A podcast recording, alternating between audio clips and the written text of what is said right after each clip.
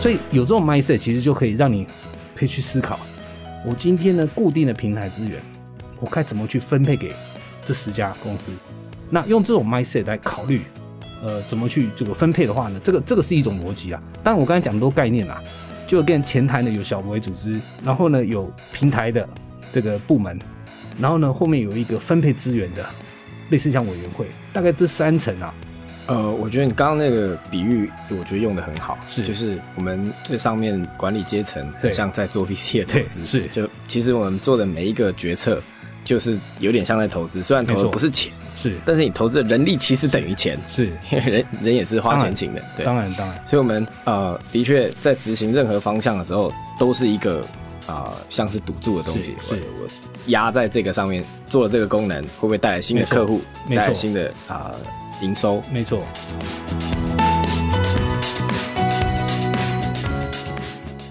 一家新创，一个难题，一个框架。欢迎收听《商业周刊》新创的两难。我是 BCG 徐月婷 JT。这个专栏每次都会有我跟一位创业者或 CEO 对谈企业决策所面临的种种挑战。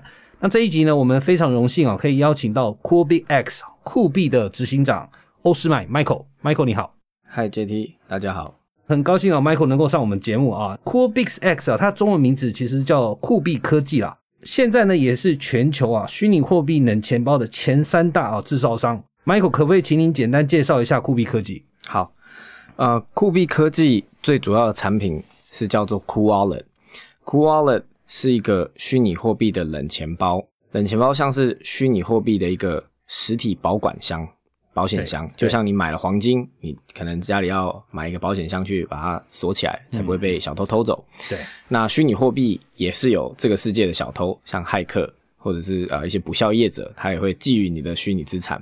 所以冷钱包就是这个产业最安全的储存方式。嗯，那酷币科技开发的冷钱包叫 Cool Wallet，又是全世界最方便使用的冷钱包。它做的是一张信用卡大小的卡片形式，然后还有加密蓝牙。的通讯功能，让你可以用手机直接操作。是对，当然我知道你们公司还有其他的业务啊，但是确实冷钱包是你们这个成名的这个成名之作了啊。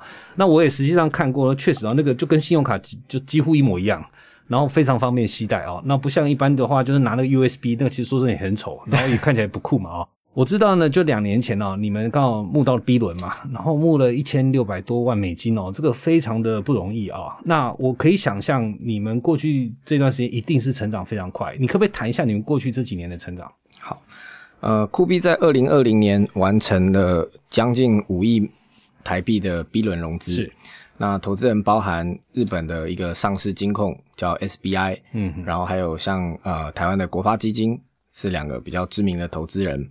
那呃，在拿了 B 轮融资之后，酷币做了非常多事情。是，那最主要的是啊，我们整合了十条公链，公链就是啊一条独立的区块链，像比特币它有自己的公链，是以太坊有自己的公链，那或者是呃 XRP 它有自己的公链。嗯嗯嗯。那我们整合了多了十条公链的意义，就就是可以迎接。在使用这些公链的几百万个新用户，嗯，所以对我们来说，就是增加一个公链，打开了一个更大的市场，嗯嗯。那做完这呃十条公链整合，迎接新的这些百万用户之后，酷币的成长是呃从二零二零到二零二一，营收涨了一百六十趴以上。哦，对，可以说是有了呃这个呃一般新创公司从零到一，一到十，我们已经走到一到十的这个成长阶段，嗯嗯嗯，对，那。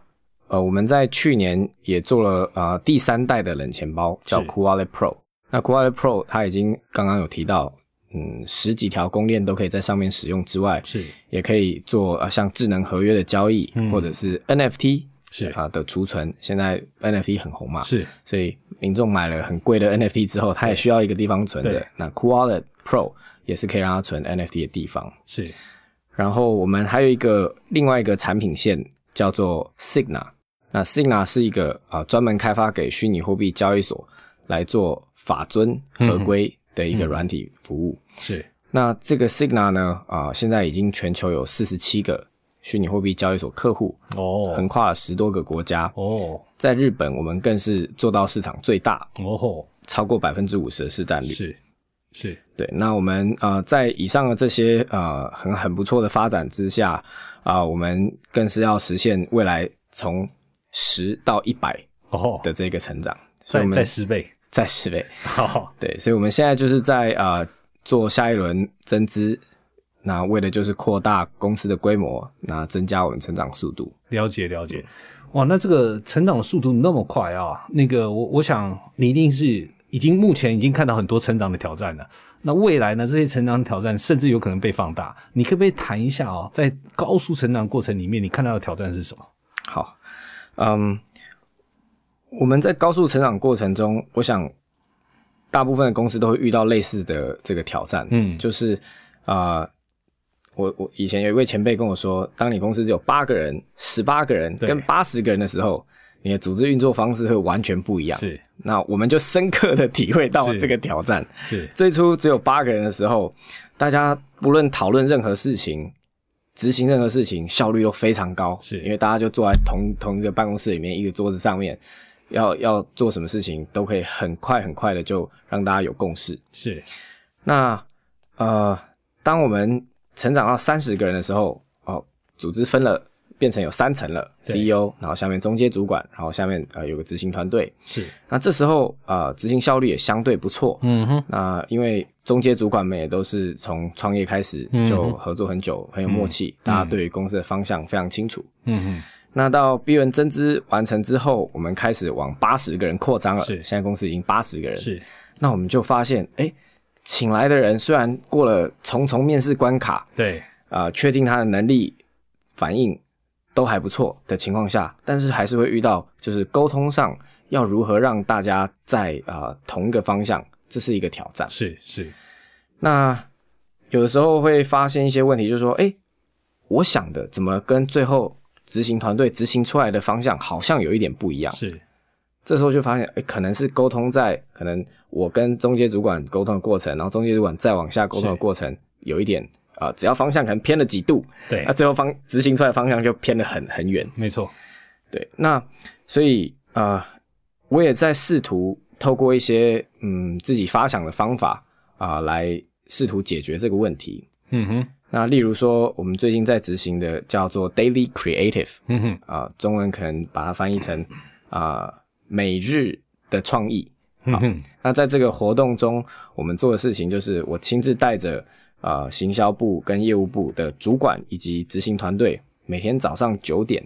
是啊、大家分享昨天每个人在他自己所参与的币圈社群，有可能是不同语系，嗯或者是不同公链、不同应用、不同生态，就是那个群体里面，大家看到昨天讨论最热门的话题是什么，是，或者是他看到最重要的新闻是什么，嗯嗯，那以及这个新闻为什么对币圈影响很大，嗯或者是对公司影响很大。是啊，第三，公司要如何对这个新闻做出反应？是那以及用什么方式来跟啊、不同的渠道、不同的受众去沟通是我们的反应？是，那借由这整个活动，我们就可以达同时达到很多很多不同的效果。第一，我们就借由这个活动，让所有参与的团队，他有的是资深的，有的是之前的，对，那之前呢就可以去理解资深的人他在想什么事情对对，他的思路是什么。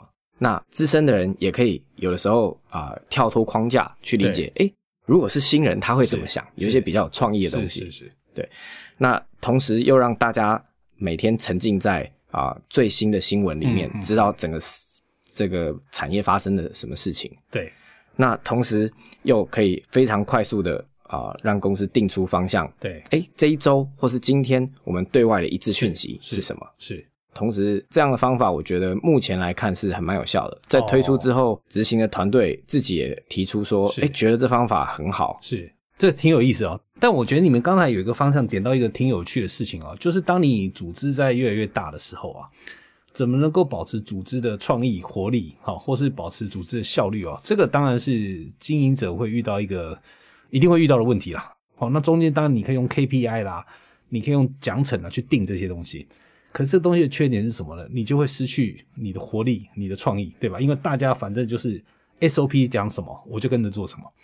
那在像在你们行业里面，我我我是猜啦啊，我相信啊，那个这个不是你们要的，对吧？因为如果到后来只是一言堂，整个组织没有创意嘛，不会有新点子嘛，那全部都要靠你一个人想嘛。所以你现在呢，就面临的一个两难吧，我觉得就是怎么样子在高度增长的过程里面，你又可以保持呢，组织大家是可以自由发想的，然后呢，而且自由发想的东西可以有效的能够落实。好，那这个东西当然就是一个呃，你现在的这个所谓 daily creative 吧，或是每日创意活动啊，这个是一个呃挺挺好的一个做法。那我我可以把这个东西哦再 expand 一下，因为这个其实在很多大公司其实就是所谓的敏捷的工作方式啊。因为你们现在业务相对啊还是比较单一一点，可是你想象等到以后呢，我们酷币变成八百个、八千个人的时候，你的业务不会只有一种，你业务可能会是现在十倍，对吧？或是至少五倍以上。然后你服务的客户群也不会只有一种群，你可能服务很多不同的客户群。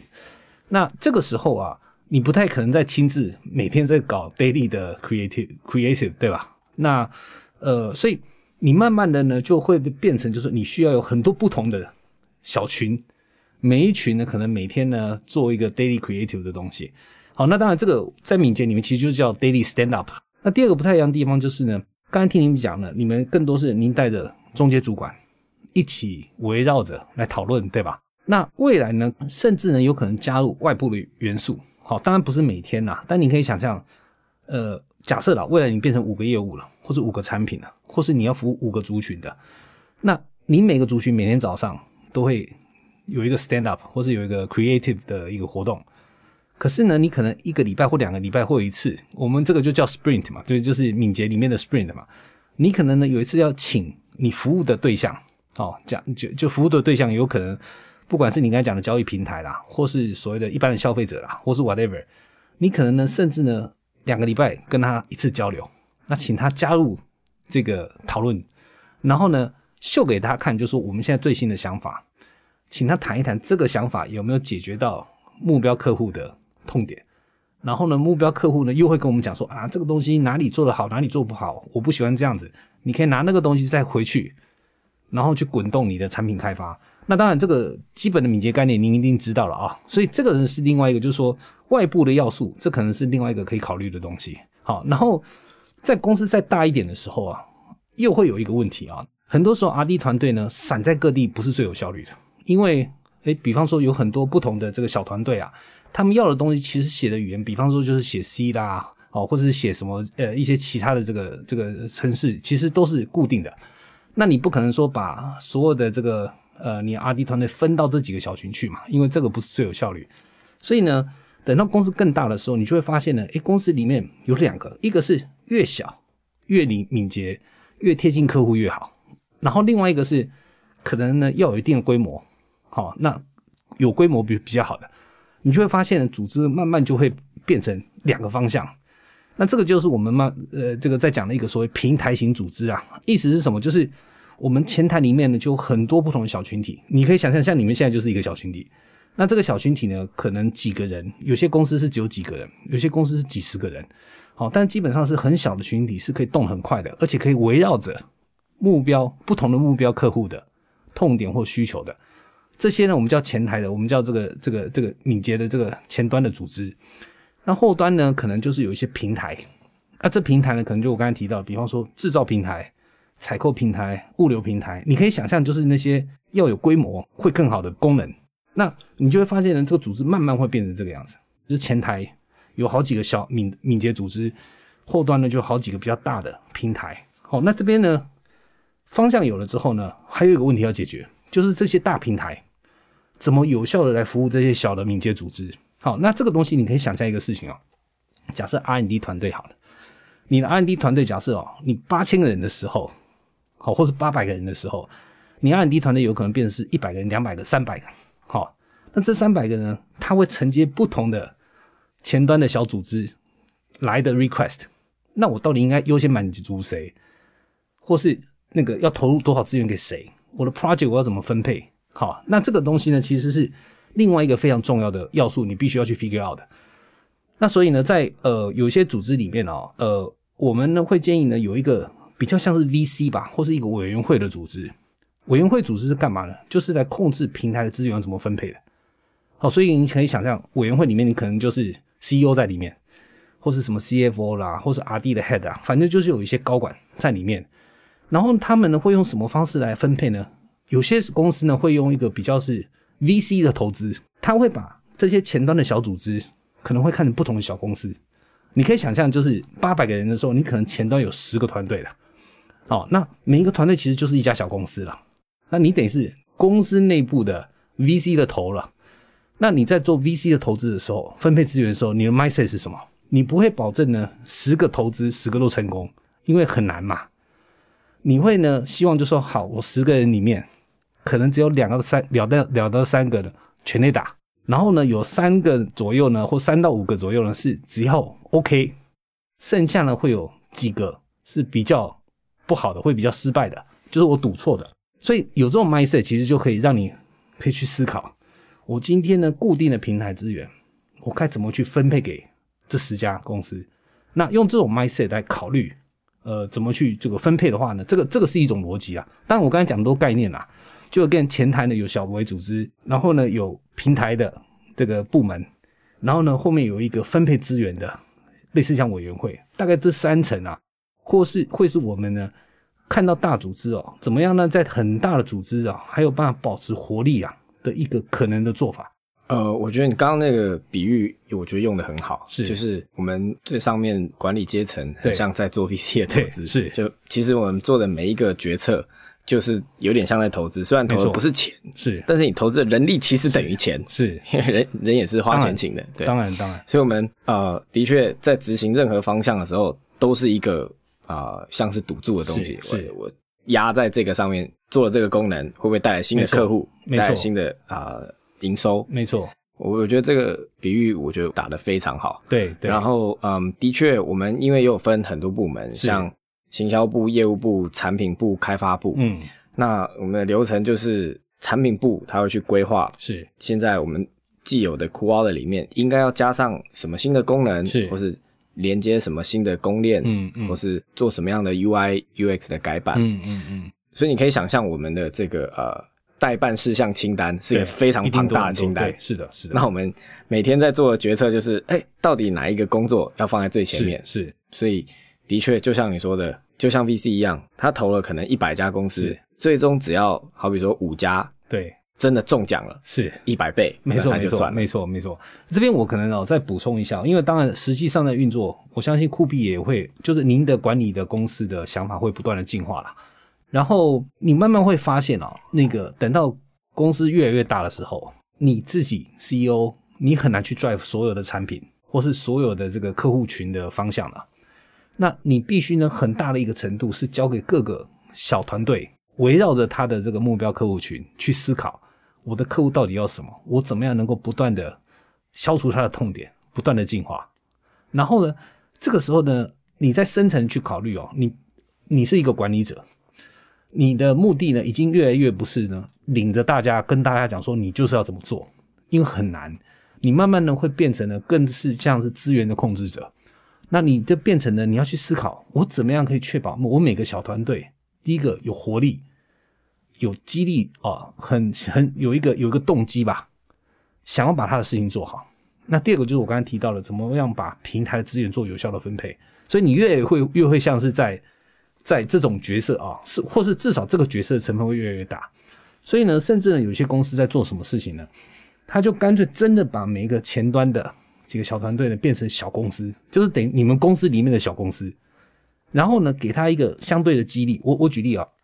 比方说，如果今天他负责某个产品，他的呃 bonus 很大的一部分成分是跟他的做的产品的营收或是利润做一个挂钩。其实这样子又有一个好处，就是除了让大家呢很敏捷之外，你其实给大家相对的激励，会希望呢把这个事情做成功，所以 ownership 也上来了。那这个东西整个设计呢，其实就是 CEO 一个很重要的一个其中一个工作啊。这也是回答您刚才在烦恼的，我公司该怎么样子呢？能够在快速增长之下，还是有办法保持一定的活力哦。纯粹从组织的角度来看呢，大概是这个样子。我觉得刚刚你讲的一个 KPI 这件事情是，就是 KPI 跟 OKR 的这个抉择哦。我们当然也是常常在思考，是是是，因为当然管理组织就是帮他设目标，对，设好 KPI，他理应就是会往 KPI 的方向去。是，那我们当然也是有在设定各部门的的 KPI，也有设定它的奖励机制。嗯当你达到，你就会有什么样的 bonus，什么样的好处，对。这都会设计。对，那只是说，为什么我觉得，嗯，我还是会常常亲自下去协助大家调整他们的思考方式对，啊、或者是呃调整他们的做事方式，对，呃，有一点稍微偏 micro 的 management 呃为管理，是是。是因为就是这产业变化速度很快，是，那有时候 KPI 的设计盲点会是你可能为了达到你的 KPI，但是你使用的方式是可能有点歪掉的。嗯，那它就算短期之内满足了我们的 KPI 需求，但是长期它是不利于公司成长的。是是是，对，所以我觉得设目标之外，我们面临的也是呃需要去不能光看数字，没错没错，也要去看它的品质。对，没错。这个你你讲到这个啊，这个是越大的公司哦，这种的问题就会越大，这是一定的。小的时候你可以回想嘛，就其实就是几年前的你们，大家其实就一堆年轻人有自己的梦想，对吧？然后呢，看着公司成长茁壮，心里满足感就很大。那那个时候说真的，大家也不会那么的计较这个什么一些一些这个奖金的计算等等的，因为大家毕竟都在同一条船上面嘛。可是当你现在从八十个到八百个，里面呢，一定很多人，老实说，来你们公司只是为了一份工作，那他一定会希望呢，他今天的的这个付出是能够呢实质上看到他的回报的。那所以，当今天呢，你今天公司里面又有这些比较死板的 KPI 在里面的时候，你这个不不可避免的啦，大家就会看着 KPI 来做事情。好，这个就是本来就是在设计 KPI 上面一个比较大的弊病。好，所以所以也有很多公司呢开始在检讨所谓的 KPI 制度到底对不对。有些公司呢喜欢的比较朝着呢不是 KPI 那种死的制度去管人，好，可能更像呢，比方说跟大家呢这个用一个像 OKR 是一个标准的方法，就是说可不可以用一个比较软性的做法吧，然后自己去定目标啦，看自己有没有达到目标啦，用这种方式来来让更激励大家啊，没有绝对对或错的，每一个做法呢都会有正跟负的。呃，我我想这个东西就是。倒不一定真的跟你的呃 scale 一定有绝对的关系啊，就说没有人规定说、我的公司如果上万人，我就要用很细的 KPI 定死每一个人每天要干什么，或是呢每周要交付什么，不一定的。好像我我举一下，我们 BCG 很大嘛，那个我们公司大概全球两两万多个人，但我们肯定不是呢，我们每天是看着 KPI 干活的，不是这样子。但是呢，我们又有一个很强的 culture，好，会有很强的一个标准。我知道呢，我在做什么事情，我要达到哪个 standard，好，或或者这么举例吧，我们比较像是职业的选手了。那每个职业选手，他其实很知道他自己要在什么地方做好的。好，那当然很多东西都有测量的 KPI，可是他脑子里面今天在打球，好，我举例要打好，不是因为他脑子要把 KPI 的数字要卷上来的，而是他知道他就是要 perform。那只是最后 perform 呢？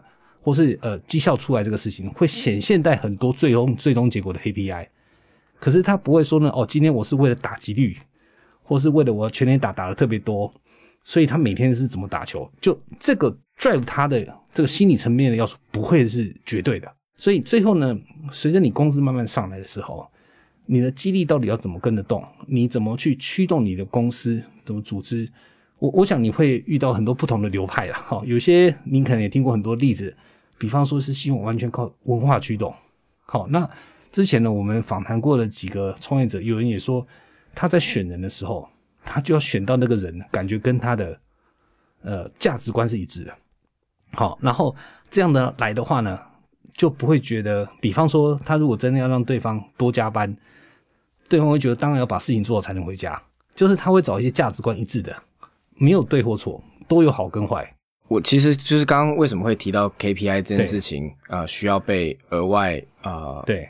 去观察他的做事方式跟是。是呃他的品质，不能只看数字，就是因为我发现，哎，光看 KPI 会产生一些没有预想到的问题，哦，对，所以呃，当然也是发现了这些问题之后啊、呃，才开始去看得更细，是是是，来试图啊、呃、让这个在达到我们要的数字目标的同时，哦。又有。品质也顾到。哦，对，那我觉得你刚刚讲到一个就是文化或者是价值观，对。这件事情，我我是觉得是相对抽象，对，因为你就算好，我们是今天聊得很来，是，但是到最后，因为产业变化的速度快之外，方向太多，对，币圈这个圈子里面，又有太多不同的信仰，是太多不同的理念，是好比说，有人就觉得，当然有这种人哦，他就觉得全世界只会有比特币独大，其他的都是所谓的山寨币，都不应该存在。对是有这种人的。是是是你说他对吗？他有他的道理，是但是当然在我们的公司，因为我们是做钱包，所以我们呢需要的是啊、呃每个人都有自己的信仰，是每个人都在他的呃理念里面有他自己的社群，好比说有人就是坚信比特币最大，是有人坚信以太坊会最大，有人专门玩 DeFi 的，有人专门玩 NFT 的，对对，那这些圈子有时候都会甚至鄙视彼此，是吧？真的会这样。原来如此。有人就觉得，哎、你这个 NFT 根本就是 JPG 嘛，根本就是一张图片嘛。对对对有人会这样想，是。但也有人会觉得，哎、我 NFT 就是跨时代的发明，是。它是一个新形态的对。这个呃不可取代的呃一种非同质性代币。那为什么我会说我们在 KPI 设计上之外需要去看更细？就是因为我们需要去确保每一个人他看的不同的面向的时候，他的思考的方式虽然是有自己的想法，但是他得用更高的角度嗯去看这整个市场的变化。哦就是说，的确，如果你说以太坊会最大，那你就专门只做以太坊的事情，你可能会吃到以太坊的啊、用户。嗯那在但是在这情况下，你是不是忽略了是。其他几块市场？是是。那这些奇怪其他几块市场是不是呃在这个成长的速度对。是你可能你过去没有看到，但是它其实过去一年涨了二十倍、三十倍的人口，了解。对我们来说，我们是不是要错过这样的机会？好，但是它跟你的理念不同，对。那难道就要因此错过了吗？不行，了解了解。所以我们就要去呃更细的去看啊、大家有没有想的够全面这样？了解。当然，因为你们公司的的性质还是在于，就是说币圈里面发生什么事情，你们最好都要知道一点。对，我有个问题想请问你啊，看你的看法啊，创意这种东西啊，有有两个流派哦，有一个流派觉得呢，你要清楚的有一个 KPI 的引导，让呢组织呢大家会想要创新。好，那你可以想象经典的例子就是说，沿着创创意的那个就是 cycle，我就从点子到这个 prototype 的试作品，然后到最后的成熟的这个上市的东西，就有人说呢，就要沿着这个不同的阶段啊，要给不同的 KPI。我我举例啊，就是你给你的团队一个月要想三个点子出来，好，然后呢想不超过三个点子，可能就扣分，然后超过三个点子就加分。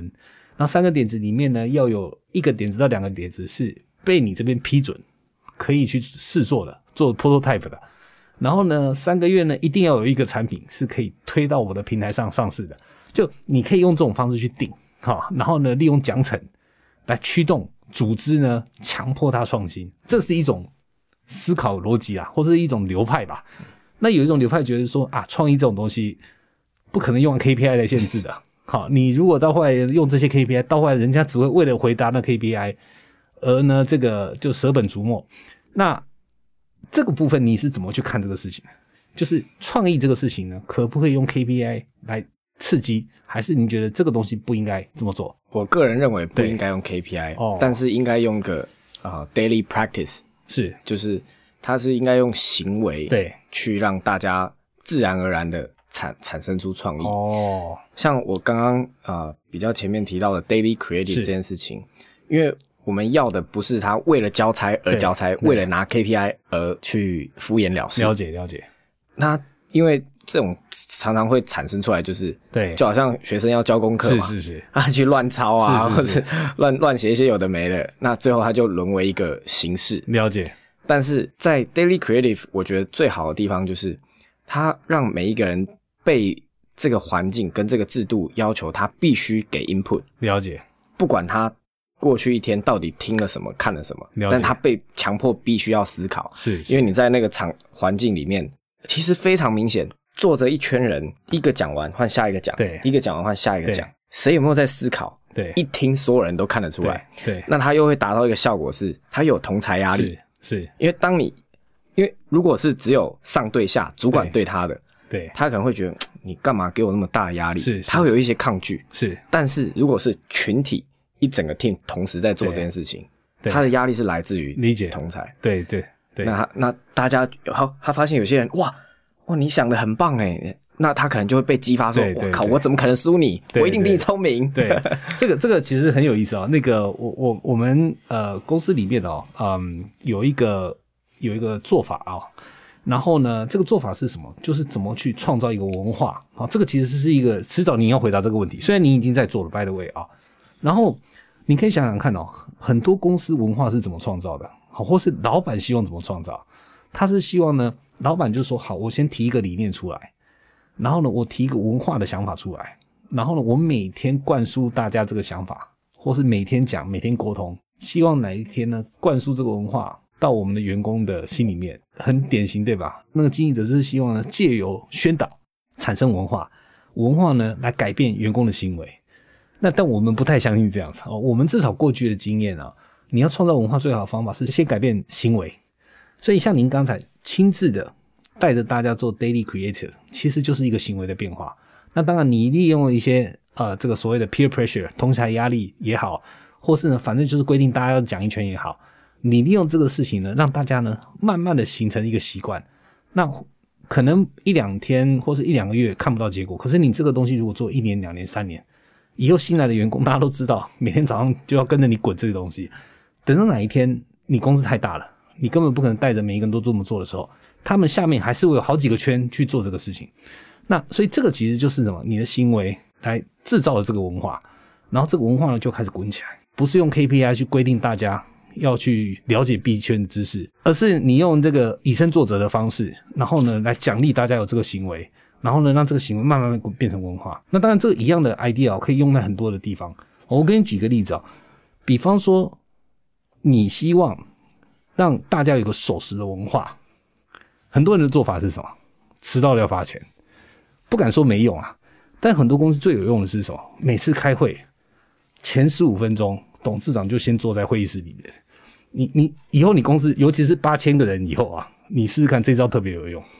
你每次开会你就比人家早十五分钟来，以后没有人敢迟到了。好，所以 anyway 就是说这个，所以这个东西你可以再去尝试一下。但我觉得你刚才的想法或是你的做法是非常好的。好，那今天呢，很高兴哦，跟 Michael 聊了那么多啊，这个非常有意思哦，尤其是看到这个公司是由这个一倍涨到十倍，那未来马上要涨到一百倍哦，甚至有可能到一千倍的公司啊、那在快速的成长过程里面啊，遇到了这个怎么样子让组织的创意好、或是这个效率能够跟上哦，那我们今天也谈了很多这个怎么样保持呢？尤其是这种小团队的 daily creative 的这种行为哦，能够呢随着组织的扩大能够保持好、我也提到了就是所有前端的小微组织跟平台组织跟呢那个利用委员会哈、比较像是 VC 的委员会的方式呢来控制这个或是分配啊、平台的资源给各个小微组织哦。那希望呢这些想法可以给我们听众参考。那也谢谢各位听众呢收听我们节目哦。那我们下次再见，谢谢 JT。谢谢。